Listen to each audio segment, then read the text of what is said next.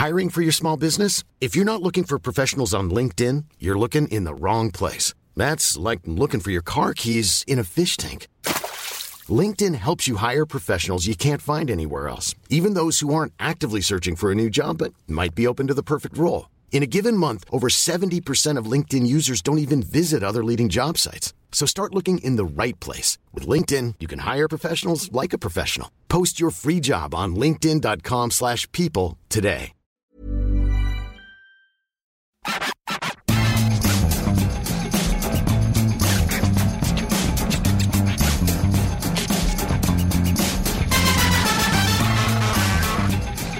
Bonjour à tous et bienvenue dans le FC Stream Team. Je suis Martin Mosnier, journaliste à Eurosport.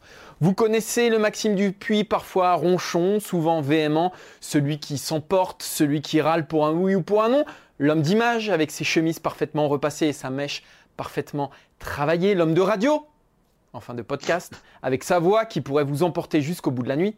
Mais vous, fidèles auditeurs de la Stream Team, connaissez-vous Maxime Dupuis, l'auteur? Le Claude Mbarali d'Eurosport. L'homme au verbe juste, jamais une virgule de trop. Et puis le sens de la formule, toujours. À l'heure où MC Solar ressort ses meilleurs albums, il faudrait sans doute rééditer les meilleurs papiers de Maxime Dupuis. Ce serait d'utilité publique. Alessandro Zanardi, c'est l'histoire du comeback du siècle. Celui d'un sportif mutilé, qui a perdu ses deux jambes dans l'exercice de sa passion, et en a fait une force, jusqu'à devenir un champion encore plus grand qu'il ne l'était, avant son terrible accident. Une leçon de vie, la leçon d'une vie. Oh les frissons. Là c'est plus un article. Là c'est un voyage de l'envolée lyrique qui ringardise prose combat. Maxime c'est Rimbaud et Maupassant. C'est Madame de Bovary et la bête humaine. C'est Solar et Gainsbourg. Donc non, ce n'est pas qu'une gouaille, ce n'est pas qu'un physique. C'est avant tout une plume. Comment ça va Maxime Dupuis?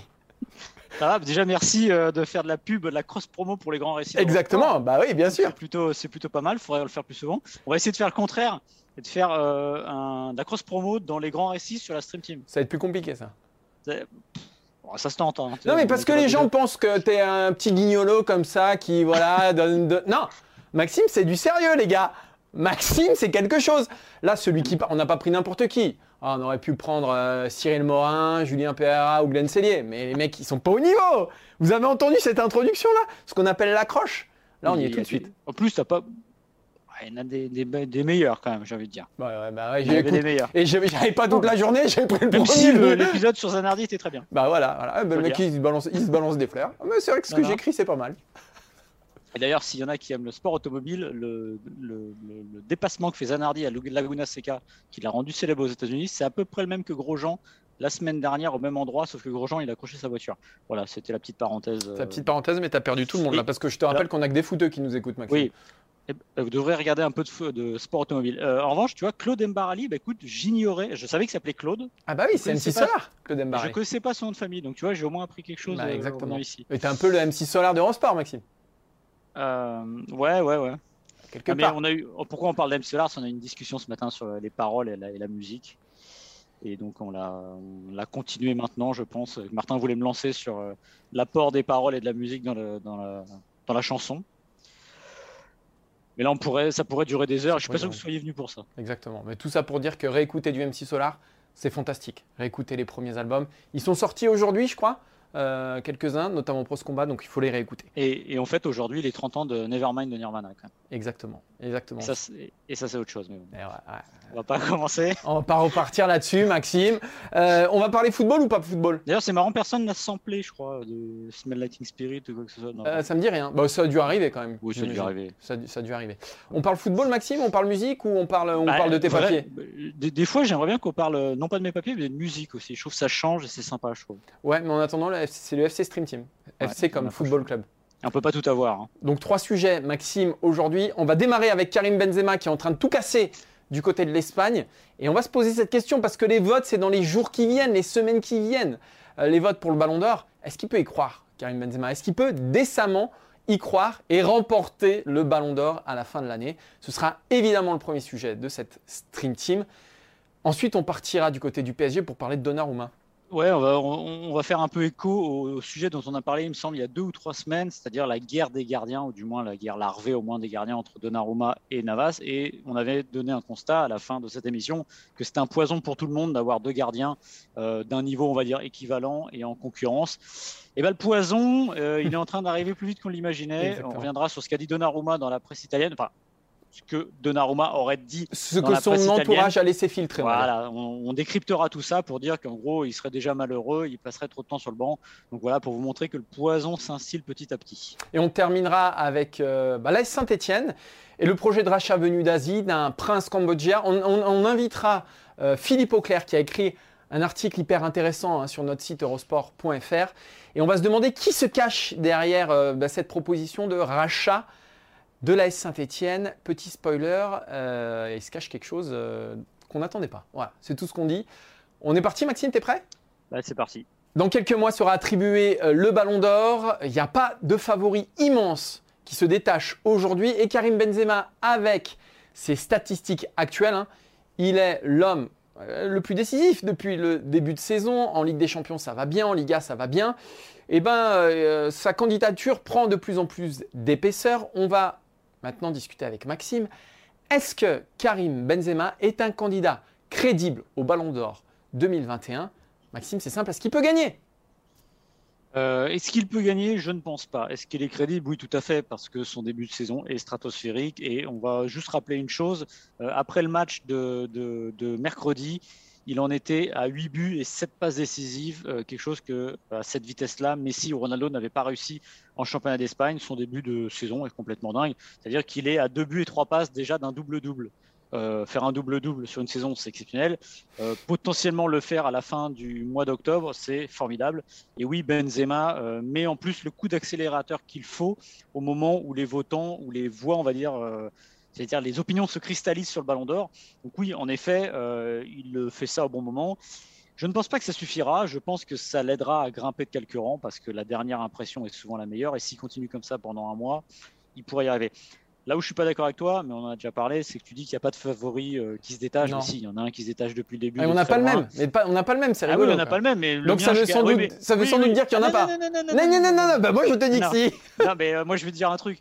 C'est que c'est pas parce que le tien c'est en train de se dégonfler que j'avais pas raison de mettre le mien. Donc moi je maintiens que ce sera Robert Lewandowski qui est un favori immense on en parle un petit peu moins pour une raison simple, c'est parce que euh, il joue au Bayern de Munich et le Bayern de Munich est un grand club, mais au niveau marketing, c'est pas les joueurs c'est pas là où les joueurs sont le plus marketés, mais n'empêche que ses 41 buts euh, sur la saison dernière, record en Allemagne.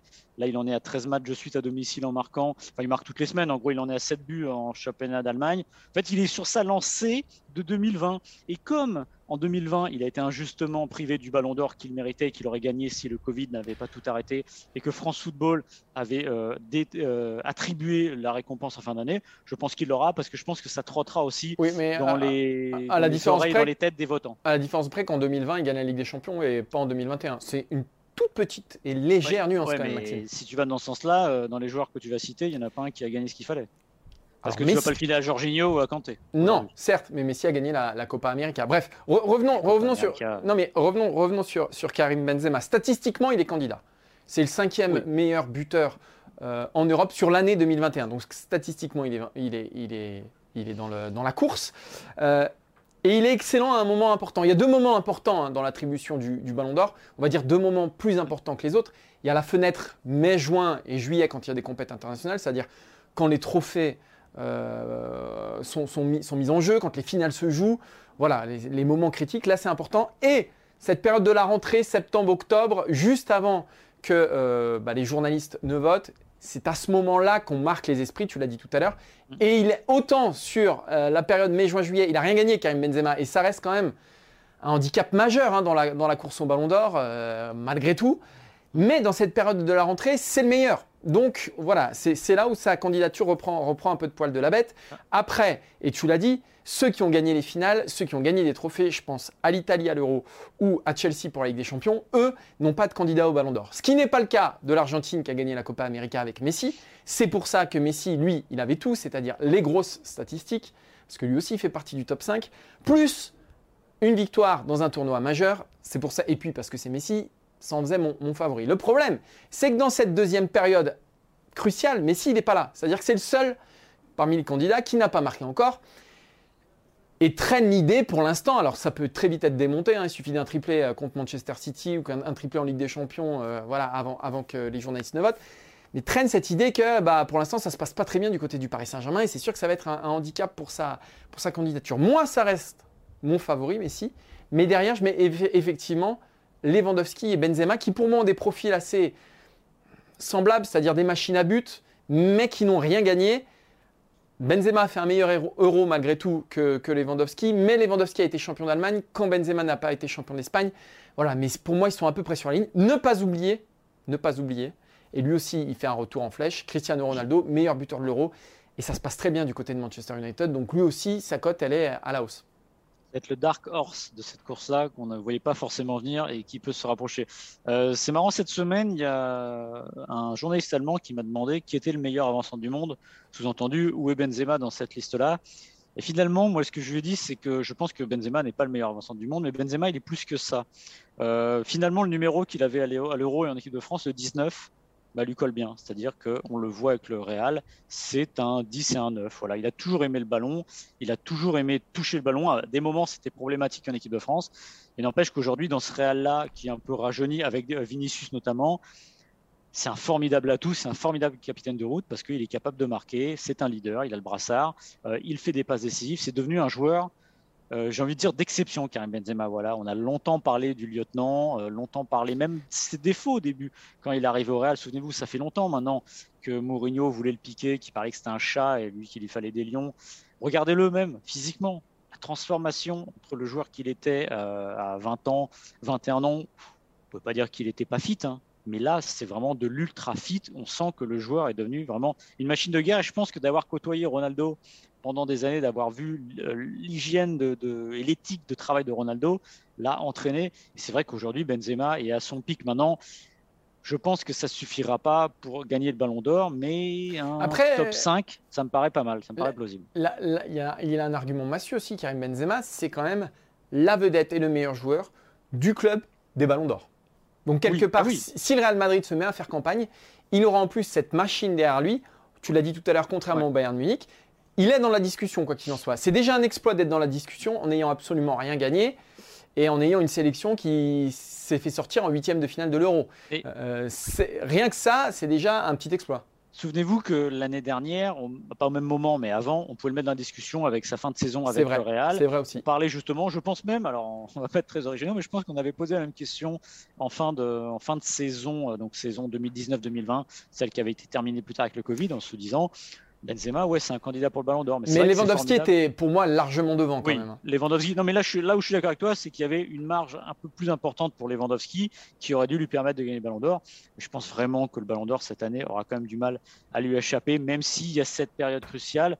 Euh, souvenez-vous, 2013, le Ballon d'Or remporté par Ronaldo, son triplé en barrage de la Coupe du Monde. Alors il y avait une polémique parce que les votes n'avaient pas été arrêtés au même moment que d'habitude et Ribéry l'avait mal vécu, mais ça dit combien la période qui arrive est cruciale.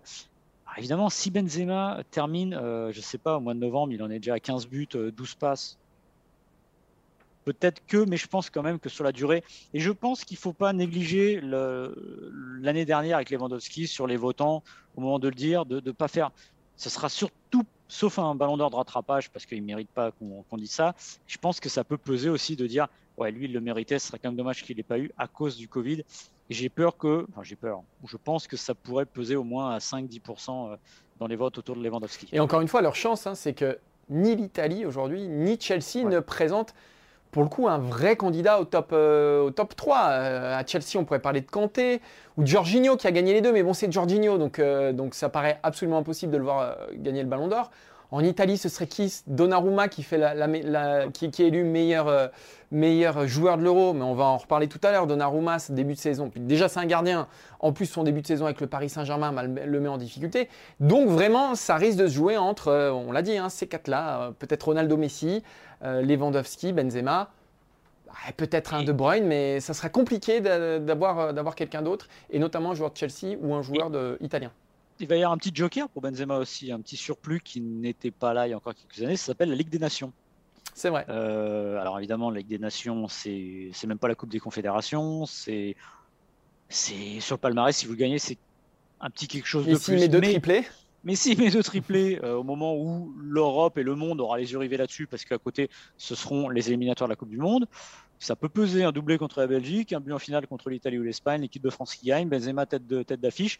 Oui, ça peut peser, c'est sûr que, en tout cas, si pour moi Lewandowski est assez loin devant et reste mon favori ultime, il y a un petit coup à jouer et je pense que Benzema pourrait largement prétendre à son meilleur classement historique au Ballon d'Or parce que ce qu'il fait, encore une fois, c'est remarquable dans un Real qu'il faut le rappeler, quand même un Real qui est toujours en forme de reconstruction d'une certaine manière. Je vais te montrer un petit signe. Alors, c'est dommage, pour ceux qui écoutent le podcast, ils ne vont pas le voir, mais c'est un petit signe qui vient de me faire Adrien et qui ne va pas te plaire, Maxime. Il m'a fait ça.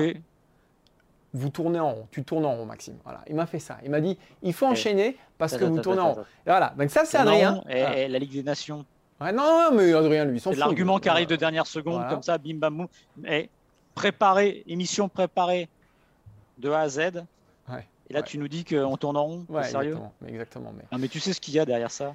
Qui veut rentrer chez lui. Là. oui, il veut rentrer chez lui tranquillement. il va retourner voir Galou tranquillement, mettre les pieds sous la table, manger son petit, sa petite tartiflette ce soir, être au lit avec ses chaussons à 22h15. Comme ça, demain, on se réveille, on est en forme pour le petit week-end. On met ses petits mocassins à gland, on va faire le marché. Non, mais et Adrien, nous, on est des Sans les chaussettes. Hein. Ouais, bah évidemment. Nous, Adrien, on est des professionnels de l'information. Si l'émission doit durer 2h30 parce que nous, ce qui compte, c'est la satisfaction de ceux qui nous écoutent et pas ton petit confort personnel. Voilà, ça c'était la petite, euh, la petite euh, parenthèse. On enchaîne merci quand même. De, merci de remettre les choses au point, ça fait du bien. Ouais, ça fait du bien quand même.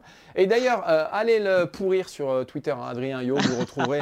Pourrissez-le, parce que franchement. T'as dit, ouais, mais cela dit, il va pas être aussi facile à trouver parce que quand tu entends Adrien Yo, tu te dis ça s'écrit Y-O. Et non, H-I-A-U-L-T.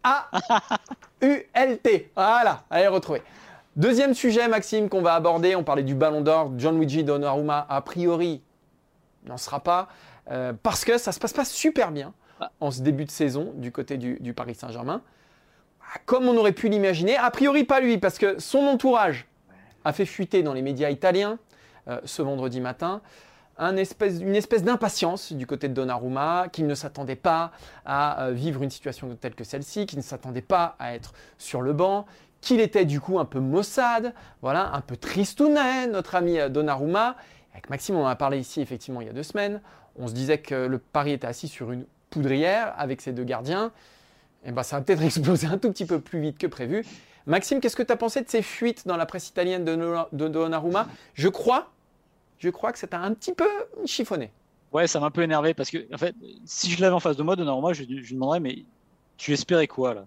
Tu pensais qu'à la fin du mois de septembre, tu allais être numéro 1, que tu allais jouer tous les matchs. Maintenant, déjà, il en joue. Donc, il devrait être content parce qu'il se retrouve quand même face à Keller Navas qui, jusqu'à preuve du contraire, même si je le dis ici et je l'avais dit il y a deux semaines ou trois semaines, que je trouvais un tout petit peu moins bon euh, cette année, mais n'empêche que pour les services rendus et pour le talent du joueur, bah, c'est plutôt Keller Navas qui devrait bouder et faire la tronche de se dire on m'a mis ce gardien dans les pattes alors que je fais le job depuis le début et que j'ai réglé un problème qui était majeur au Paris Saint-Germain.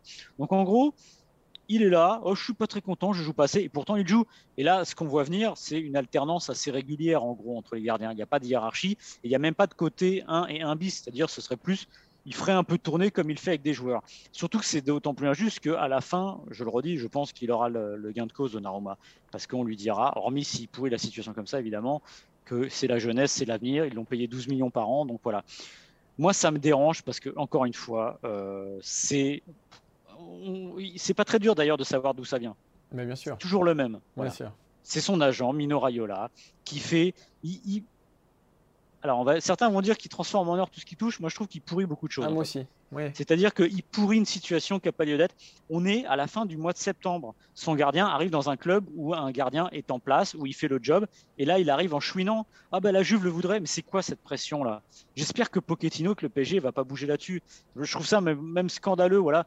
en fait, Rayola fait ce qu'il fait avec tous ses autres joueurs. C'est-à-dire, ah, il n'est pas content, il y a le club. Franchement, mais il faudrait lui fermer le micro à lui, c'est pas possible vraiment. Moi, ça, ça m'agace à un point. Alors, Maxime, on va, déjà, on va se calmer, on va prendre les petites pilules ce soir parce que j'ai l'impression que là, tu es vraiment très très énervé. Mais non, mais parce que c'est à cause. Si le football va, dans le, mur et des choses comme ça, c'est à cause de types comme ça, tout simplement. Euh, simplement, euh, Navas, faut juste rappeler que c'est peut-être la meilleure recrue du Paris Saint-Germain sur euh, les, allez, j'allais dire les cinq dernières années, mais il est d'une fiabilité absolue. Euh, depuis qu'il est là, Paris a fait finale puis demi-finale avec des champions, c'est pas un hasard. on peut rien lui reprocher, donc c'est pas scandaleux que Donnarumma joue des matchs sur le banc. Ça, c'est la première chose. La deuxième chose, c'est est-ce qu'il s'était renseigné un peu Donnarumma sur les saisons de Navas, sur le poids de Navas dans le vestiaire, sur l'importance qu'il a dans le groupe et sur le terrain, parce qu'il n'y a rien de scandaleux euh, sur, ce qui se passe en, ce début de saison. Et finalement, euh, toi tu parles de Mino Raiola euh, qui, met le feu dans la presse, mais Mino Raiola qui aussi construit des carrières étranges. À quel moment tu conseilles à ton joueur d'aller au Paris Saint-Germain où est installé Kaylor Navas? Voilà, il fait évidemment passer les intérêts pécuniers, l'argent, avant le challenge sportif. Et ça, c'est un problème. Et si Donnarumma aujourd'hui doit en vouloir à quelqu'un, c'est pas vraiment un Pochettino, c'est pas vraiment à Kélan Navas, c'est avant tout un Mino Raiola. Et c'est pas la première fois Mino Raiola. Alors, il a ses torts, mais Mario Balotelli, avec sa carrière chaotique, je pense que Mino Raiola a aussi une petite part de responsabilité. Quand Paul Pogba va à Manchester United, qui a un club qui à ce moment-là pique du nez, alors que Paul Pogba, il peut jouer à peu près dans n'importe quel euh, meilleur club du monde, là aussi on se dit, bah, il y va beaucoup pour l'argent, le challenge sportif en revanche. Donc Mino Raiola, il n'en est pas à son coup d'essai. Là, pour moi, je ne sais pas s'il met en danger la carrière de, de, Donnarumma. En tout cas, il stoppe son ascension, c'est clair, puisque même si on est sur une alternance, eh ben c'est quand même un joueur qui va moins jouer, alors qu'il est champion d'Europe, alors que c'est le meilleur joueur de l'Euro. Son statut ne correspond, hors du PSG ne correspond pas à ce qu'il va donner à Paris cette saison. Donc ça, pour moi, bah, pour moi, le problème finalement dans, cette histoire-là, euh, c'est Mino Raiola. Et puis cette histoire, cet épisode, il risque à un moment donné aussi bah, de mettre en porte-à-faux Pochettino et mm. Leonardo. On sait que Donnarumma, euh, c'est le choix de Leonardo qui voit sur le long terme et qui a misé sur le portier italien. Mais Pochettino, est-ce qu'on peut lui en vouloir de miser sur le mec qui est le plus fiable dans son effectif depuis, euh, depuis qu'il est arrivé? Donc quelque part, là aussi, il y a quelque chose. Il y a quelque chose, il y a, il y a, une, là aussi, c'est une, espèce de poudrière sur laquelle est, assis le, Paris Saint-Germain. Bref, il n'y a rien de bon dans tout ça. Et en plus, les fuites là dans la presse italienne, c'est. C'est ridicule. On, est fin, on est fin septembre. Lyon, s'il n'arrive pas à vivre cette situation à mieux, le joueur, fin septembre, alors qu'il savait, comme tu l'as dit, en arrivant au PSG, qu'il se retrouvait face à un gardien non pas inamovible, mais quasiment dans l'absolu, devrait être inamovible, Navas. Mmh. Peut-être un des trois meilleurs gardiens du monde depuis deux ans. Oui. Et, et au-delà de ça, euh, moi, alors je, vais faire un pronostic, j'aurais peut-être tort, mais je serais pas étonné que Donnarumma joue demain et que Navas joue euh, contre City. Voilà. ça voudrait dire qu'en gros, on est sur un rythme d'un match sur deux. Enfin, ça va, il y a pire. Je veux dire, il y a pire. Et quand on arrive dans un club comme le PSG, avec cette situation-là, c'est déjà plutôt pas mal. Moi, j'étais pas certain que Donnarumma jouerait entre guillemets autant sur le premier mois. Voilà. Là, c'est comme ça. Euh, je trouve qu'il n'y a pas de quoi. Euh, euh, et puis même, et puis même, je veux dire, il jouerait pas. Mais à qui la faute? À qui la faute? Il fallait pas aller seulement vers le club qui était capable de payer 12 millions d'euros par an et viser quelque chose de plus sportif ou se faire prêter. Voilà, il, a envie de jouer, il n'accepte pas de se faire prêter, bah, qui prouve par A plus B qu'il est meilleur que, Navas. Euh, pour mériter cette place-là. Et là, c'est pas des manières de faire. Et puis ça fout le bazar dans tout, dans tout le club et c'est pas très bien. Voilà, c'est pas des manières. Et voilà, on nous a encore énervé euh, Maxime, comme d'habitude, j'ai envie de dire, comme chaque semaine. Si, si, calme-toi un petit peu, Maxime. Ah bah, si on euh, faisait une émission sur Rayola toutes les semaines, je serais énervé toutes les semaines. Bah, t'es déjà énervé toutes les semaines, j'ai l'impression, même si on parle pas tout le temps de, de Mino Rayola. On va essayer de se calmer un petit peu en faisant venir un invité de prestige, Maxime, ça va te faire un petit peu redescendre d'un cran. Ouais, ça va me faire redescendre d'un cran, mais je sais pas si ça va encore moins m'énerver. Ça, c'est pas sûr. On non pas la présence de notre invité, évidemment. Exactement. Le sujet. Exactement. On va parler tout de suite de l'AS Saint-Etienne. On va s'intéresser dans la troisième partie de cette émission à l'AS Saint-Etienne et à un projet de rachat des Verts euh, qui nous vient d'Asie, porté par un des princes de la famille royale cambodgienne, euh, Norodom euh, Ravichak. Et pour en parler, on accueille Philippe Auclair, auteur d'un article remarqué sur notre site cette semaine. Comment ça va, Philippe? Ma foi, fort bien. Et merci de l'adjectif remarqué. Mais c'est remarquable. Euh, et, remarquable, merci Maxime, j'attendais, c'était la perche tendue, merci de l'avoir saisi, à, demain. Alors ma première question, elle est très simple. Mhm. Est-ce qu'avec euh, Norodom Ravichak, on est face à euh, un riche héritier qui pourrait faire de l'ASS une nouvelle place forte du football français en injectant des, centaines de millions d'euros? Non. pas par lui-même en tout cas. On parle d'un prince, d'un membre de la famille royale, donc qui est le petit-fils euh, du roi Norodom Sihanouk, hein, dont on se, souvient bien évidemment, une des figures historiques euh, du Cambodge, et qui est le neveu, non pas le cousin, mais le neveu de l'actuel euh, roi du Cambodge, Norodom Sihamoni. on parle d'une personne qui certainement est très très aisée, mais n'est pas un multimilliardaire ou même un multi-multimillionnaire. C'est pas quelqu'un qui a une fortune suffisamment colossale pour pouvoir prendre ce risque assez, assez étonnant qui est de mettre beaucoup d'argent dans un club de football. Ce n'est pas le cas. ce n'est pas non plus comme par exemple, on pourrait dire, on pourrait penser à euh, Sheikh Mansour et à la famille royale euh, d'Abu Dhabi, dire qu'en fait, la, personne euh, qui se propose comme repreneur est en fait, en quelque sorte, le, porte-étendard de la famille royale elle-même. Ce n'est pas le cas non plus. La femme, ce n'est pas la famille royale qui est intéressée.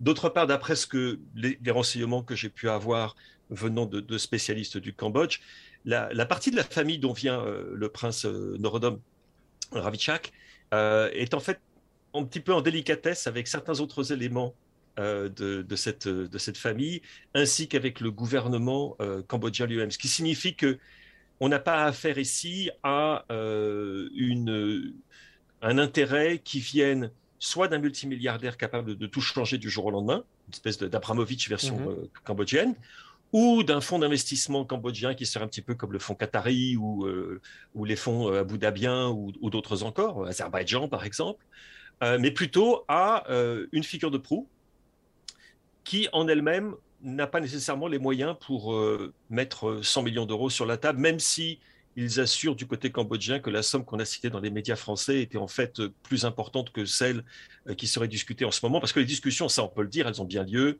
Euh, KPMG, la firme comptable, euh, qui au passage n'est pas une banque ou un investisseur ou un prêteur ou quoi que ce soit, est là pour un petit peu guider ces négociations avec Bernard Cagliazzo et la SSE, mais on n'a pas en place, en tout cas, une, structure ou un repreneur qui, de par lui-même, et les moyens pour totalement transformer euh, le club. Ça ne signifie pas qu'il n'ait pas des associés qui lui permettent de faire cela. Ça, c'est tout, autre chose. La personne elle-même, le prince euh, de Ravitchak, euh, qui n'est, je le répète également, pas le prince héritier non plus, mais simplement un membre de la famille royale, selon toutes les informations que j'ai pu recueillir du Cambodge, je dois le citer de, en particulier de Jack Adamovich Davis, qui, est, qui a levé ce, lièvre, euh, qui travaille là-bas au Cambodge depuis un, bon bout de temps. Euh, le prince n'est pas en mesure lui-même d'assurer le, financement total de, de la reprise de Saint-Étienne. Alors KPMG euh, a ouvert la data room à ce projet-là, donc c'est qu'il estime le projet suffisamment viable. Mhm. la question qui se pose aujourd'hui, parce qu'il y a un vrai mystère du coup autour bah, des fonds, euh, que de, de, porté par, euh, par euh, Norodom Rabichak. Est-ce que tu pourrais un peu nous, éclairer sur l'origine de ces fonds? Je, suis en train d'essayer de le faire. Ce ah. n'est pas évident. ce n'est pas évident parce qu'en l'occurrence, les seules choses dont on dispose en ce moment, ce sont des indications plutôt que des informations. Et en fait, il y a des questions que l'on peut poser à Norodom Ravichak. Ces questions ont d'ailleurs été posées directement par, par mon ami Jack au prince. Euh, et pour l'instant, il n'a pas encore reçu de réponse. Quand on regarde de plus près quelles sont les, choses dans lesquelles euh, le prince est, impliqué au niveau du business, on se rend compte qu'il a d'abord il a une société euh, au Cambodge et une société à Paris. Et il y a un élément commun dans ces deux sociétés, qui sont des sociétés de conseil, hein, conseil et stratégie, euh, qui s'appelle le, Cambodia euh, Consulting Group, qui est donc basé à, Phnom Penh, et puis une société qui s'appelle BN euh, Conseil et Stratégie, qui elle est rue du Faubourg Saint-Honoré, donc à Paris. Or, les, les, seuls associés que l'on voit à Ravichak, non cambodgien, ce sont les frères Ahmed et Abdelkader Bessedik, qui sont d'origine algérienne, de nationalité française, et qui sont basé à, Doha, au Qatar.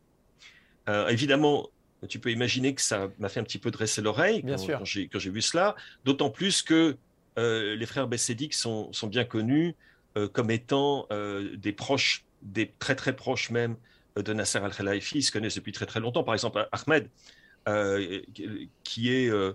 on, m'a dit qu'il était de retour au Qatar hein, maintenant, mais Ahmed, on l'a appelé, je crois que c'est l'équipe qui l'avait appelé l'ombre de l'ombre de Nasser. Qui est lui-même un ancien employé de Bein Sport, etc., et qui connaît Nasser Al-Khelaifi depuis une trentaine d'années, en fait, depuis que, que Nasser était un, joueur de tennis qui s'entraînait fréquemment sur la côte d'Azur, sur la Riviera, et Ahmed Bessedik donc aurait fait sa connaissance à ce moment-là, et les deux hommes sont très proches l'un de l'autre. et il n'est pas le seul, euh, parce que Abdelkader, qui lui aussi est un, partenaire en affaires du prince Norodom Ravitchak, est lui aussi quelqu'un qui a des liens extrêmement euh, étroits avec euh, Nasser al-Khelaifi, puisque on le retrouve dans la fameuse affaire de la villa en Sardaigne, qui a valu, on le sait, quelques problèmes au président du PSG euh, qui est cette ville-là, vous vous souvenez peut-être, qui avait été euh, prêtée, on va dire ça comme ça, l'ancien numéro 2 de la, euh, de la FIFA, Jérôme Vinck, secrétaire général de, l'instance, et qui fait l'objet, qui faisait l'objet d'un soupçon de, corruption passive et, active, qui avait d'ailleurs débouché sur un procès dont l'issue a été un, un, acquittement pour Nasser al-Khelaifi et une peine de prison avec sursis pour Jérôme Valk. cela dit, cette, euh, cette affaire n'est pas finie puisque le parquet suisse a décidé de faire appel de cette décision et considère qu'il y a toujours un arrangement corruptif entre les deux hommes. Et donc, ça va, il va y avoir un procès en appel. Euh, je, ne peux pas, je ne peux pas vous donner les dates, mais la chose intéressante, c'est qu'Abdelkader Bessedik, que vous pouvez avoir l'impression que je me suis éloigné du sujet, mais en fait pas tant que ça. Abdelkader Bessedik était euh, l'un des associés de Nasser El-Khelaifi dans l'achat euh, de cette propriété en Sardaigne. Et cette propriété avait ensuite été mise au nom euh, d'Abdelkader Bessedi. Qu'il était, Donc c'est pour vous dire que les liens dont on parle sont... et, on, doit ajouter au passage, il ne s'agit absolument pas d'accuser l'un ou l'autre de telle, ou telle chose, de malversation, tout ça, c'est pas du tout ça. On est dans les faits ici. Et simplement pour établir ce fait qu'il y existe des relations extrêmement proches et même, je dirais même intime, entre cette famille et M. Nasser al-Khelaifi. Euh, on, peut également parler, il y a, un autre, euh, comment dire, euh, des frères de Bouadbella, Bessedik, qui est également très lié à la famille, à M. al-Khelaifi, qui avait été directeur de la com du, PSG, et qui a quasiment un statut de, de vice-président officieux, on va dire, du club parisien. C'est dire que les liens sont extrêmement proches et que bien évidemment le fait que cette famille soit associé et de longue date avec le prince cambodgien fait qu'on se pose nécessairement des questions, savoir si cette famille est également impliquée dans le possible rachat de la SSE.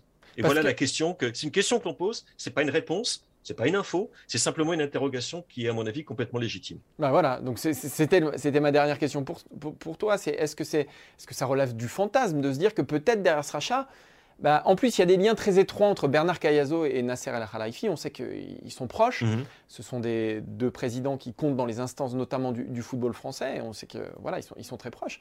Est-ce que c'est un fantasme de se dire qu'il y a peut-être le Qatar derrière euh, cette offre de rachat? Euh, La question peut se poser, doit se poser. Je pense que la question, on pourra commencer à y répondre que lorsque l'on saura lorsqu'on aura, euh, comment dire, une déclaration justement des, des par exemple, expliquant s'ils tout d'abord petit a, sont-ils impliqués directement ou indirectement, que ce soit comme leveurs de fonds, investisseurs eux-mêmes, tout ce genre de choses avec le prince, première chose. S'ils ne le sont pas du tout, auquel cas on passe à autre chose. Peut-être ont-ils servi de conduit à des négociations, bon, ça c'est autre chose. Et la deuxième question, bien évidemment, c'est que euh, si tel était le cas, ça poserait problème. Très honnêtement, de, de l'extérieur, ça pose problème, parce qu'en effet, euh, la multipropriété euh, directe ou indirecte des clubs, qui est un fait, malheureusement, dans, le football européen et dans le football mondial, euh, n'est pas nécessairement quelque chose qui est des plus favorables à l'épanouissement du football. Et puis surtout, le problème, c'est le manque de transparence. donc, attendons de voir. encore une fois, il ne s'agit absolument pas d'accuser un tel ou un tel d'avoir fait telle ou telle chose qui ne devrait pas être faite. S'agit simplement de poser des questions. Et que vu, je dirais, un faisceau de faits autour du prince, je pense qu'il est nécessaire aujourd'hui d'avoir plus de transparence au niveau de la relation qu'il peut entretenir avec en effet des gens qui sont très très proches de Nasser al-Khelaifi et donc très très proches du Qatar. On va pas avoir d'a priori, c'est sûr, mais c'est vrai qu'on n'a pas l'impression que tout ça aille dans le bon sens globalement. Il n'y a qu'à voir dans le football français. Alors, on parlait de la multipropriété qui est vraiment un problème pour le football parce que tout simplement, mm. l'équité sportive, tout bêtement, comment on fait un club qui rencontre un autre club qui est détenu par le même propriétaire? C'est une aberration déjà d'avoir ça. On a eu l'exemple de Lille. Alors Lille a été champion de France, ok, mais à quel prix, à quel coût euh, On a eu Bordeaux à King Street, là Saint-Etienne, il y a des questions qui se posent. Finalement, on a l'impression que le football euh, ne peut pas avoir, alors je vais être un peu caricatural, d'investisseurs dits, dits normaux. Euh, quand je dis normaux, c'est des gens peut-être comme à Rennes. on dira ce qu'on veut aussi de Franck McCourt à Marseille, mais il a quand même un côté un peu plus normal, un peu plus côté pignon sur rue, on va dire. On sait d'où ça vient, voilà. Voilà. Et le problème, c'est qu'aujourd'hui, on a l'impression que pour y arriver, il faut aller vers ça. Et moi, j'ai une question toute bête, Philippe. Alors, c'est sûrement très large, trop large, mais pourquoi le football attire ces gens-là plus que les investisseurs normaux? Et je fais une extension sur l'Angleterre. Est-ce qu'en Angleterre, il y a une forme de sécurité des garde-fous par rapport à ça au moment d'acheter un club de première ligue, par exemple?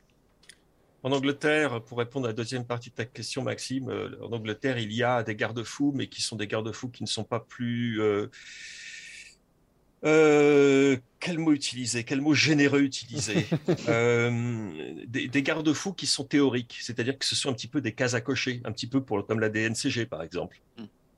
L'argent est là, on veut les garanties financières, on fait euh, des, bien évidemment quelques recherches. Est-ce que la personne qui veut ou les personnes qui veulent acquérir un club ont un, un casier judiciaire, ont été condamnées à ceci Est-ce qu'ils ont des dettes de, Tout genre de choses. Mais bon, qui sont purement de l'ordre de c'est de la façade. Parce qu'on peut, il est tellement facile de se cacher derrière, derrière des prêts non derrière d'autres sociétés. Et euh, pour répondre à la première partie de ta question, je pense que là c'est un énorme sujet, mais qui, vaut vraiment la peine euh, d'être développé. C'est que le football, et je ne vais pas y aller par quatre chemins, le football est une machine à laver. Le football est une machine à laver d'argent sale. Euh, le football est complètement opaque. les mécanismes de contrôle euh, sont totalement insuffisants, inadéquats.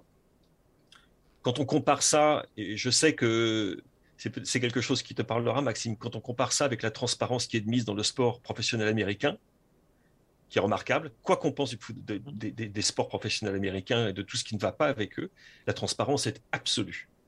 La transparence, par contre, dans le monde du football européen en particulier, n'existe pas. Et euh, très souvent, les, investisseurs n'en sont pas. Les fonds d'investissement que l'on voit arriver en ce moment en cascade, n'oublions pas une chose, ces fonds d'investissement, ce n'est pas leur argent propre qu'ils mettent dans les clubs, c'est l'argent des investisseurs qui leur ont confié ces sommes. Et on ne sait pas qui ils sont. Euh, je prendrai un autre exemple qui m'est cher, le fait que l'un des, euh, comment dire, l'un des, des sources de revenus les plus importantes du football européen en ce moment, ce sont les paris sportifs.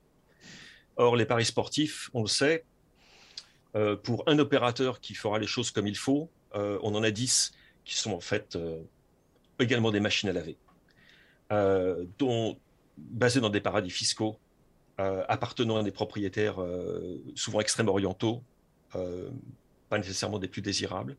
Et puis en, plus de ça, maintenant, on a une troisième couche, une quatrième couche qui vient s'ajouter à cela. C'est l'arrivée en masse d'entreprises de crypto, des entreprises de crypto, de blockchain, et de soi-disant ce qu'on appelle les fan engagement platforms, qui sont elles aussi extrêmement opaques. Donc, c'est une longue réponse, Maxime, et je crois qu'elle devait l'être. Le football est tout simplement une machine à laver, de l'argent sale, d'un argent souvent d'origine criminelle. Ne mâchons pas nos mots. Et du coup, les garde-fous qui sont en place sont totalement insuffisants. Et moi, je suis d'accord avec toi. Euh, à côté de certains des investisseurs que nous voyons arriver dans le football en ce moment, et en France et ailleurs, et en Angleterre et partout, je dirais que des gens comme Roman Abramovich sont presque des chevaliers blancs. Ben oui, on peut ne pas être d'accord sur la façon dont Roman Abramovich a construit sa fortune, se poser des questions sur sa relation avec le Kremlin, etc., etc., etc. Mais on sait à qui on a affaire. Bien. Merci pour ce message d'espoir avant le week-end. Merci beaucoup. Je passe un bon dans un, formidable City Chelsea déjà. Euh, ah, ça, va être quelque chose, oui, ça, absolument. On aura toujours ça à l'esprit en regardant le football ce week-end. Mais bon, il faut le dire, en effet. C'est, je sais pas où on va, mais on y va tout droit en tout cas. Merci Philippe en tout cas. Merci. Le, plaisir était, tout, était le mien. Je, fais une mauvaise traduction de l'anglais. The pleasure was all mine. Au plaisir de vous reparler, les amis. Merci beaucoup. My pleasure. Merci à tous de nous avoir suivis dans ce nouveau numéro du FC Stream Team. Euh, vous retrouvez Maxime, bah, vous avez compris, hein, vous le retrouvez en vidéo, en audio, euh, chez Gallimard, euh, chez- la Pléiade. Non, c'est la Pléiade maintenant, Maxime. J'ai plomb. Ouais, chez Plomb. chez Plomb. Donc Maxime, artiste multifacette, bah, qui fera votre bonheur. Si vous aimez l'écrit, l'audio, la vidéo, là, c'est la totale. C'est La chanson, la Oh. chanson pour les intimes Tu veux nous poser une petite euh, chanson Ah, non, non, non, Maxime, eh, tu peux y Ah, aller. Allez, Maxime, tu peux y aller. Ah non, je le ferai pas. Ah non, non, non. Maxime. Non, non, ça, c'est vraiment pour un cercle refer- fermé. Ah bah fermé, c'est la rédac. C'est pas un cercle fermé, c'est la rédac toutes les demi-heures. Toutes les demi-heures, il nous fait une chanson Maxime. J'espère qu'un jour on arrivera à enregistrer tout ça et vous faire les meilleurs moments de, de Maxime. Ça, doit, ça doit se trouver. Ouais, ça doit se trouver. Bah, allez, dès la semaine prochaine, on vous promet un medley de Maxime Dupuis. je vais aller dans mes WhatsApp, je peux te dire, je vais trouver tout ça. Merci à tous de nous avoir suivis. On se donne rendez-vous la semaine prochaine pour le Hit Machine Dupuis. Ciao, ciao. Les machines, ça c'est pareil, ça ne rajeunit pas.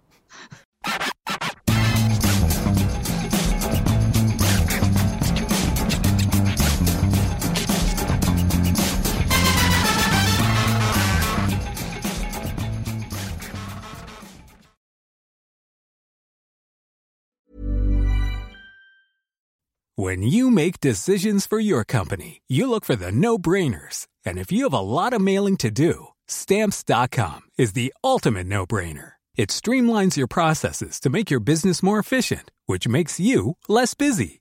Mail checks, invoices, legal documents, and everything you need to keep your business running with stamps.com. Seamlessly connect with every major marketplace and shopping cart. Schedule package pickups and see your cheapest and fastest shipping options from different carriers with rates up to 89% off USPS and UPS rates. And with the stamps.com mobile app, you can take care of mailing and shipping wherever you are. Make the same no-brainer decision as over 1 million other businesses with stamps.com. Sign up with code program for a 4-week trial plus free postage and a free digital scale. No long-term commitments or contracts. That's stamps.com. Code program.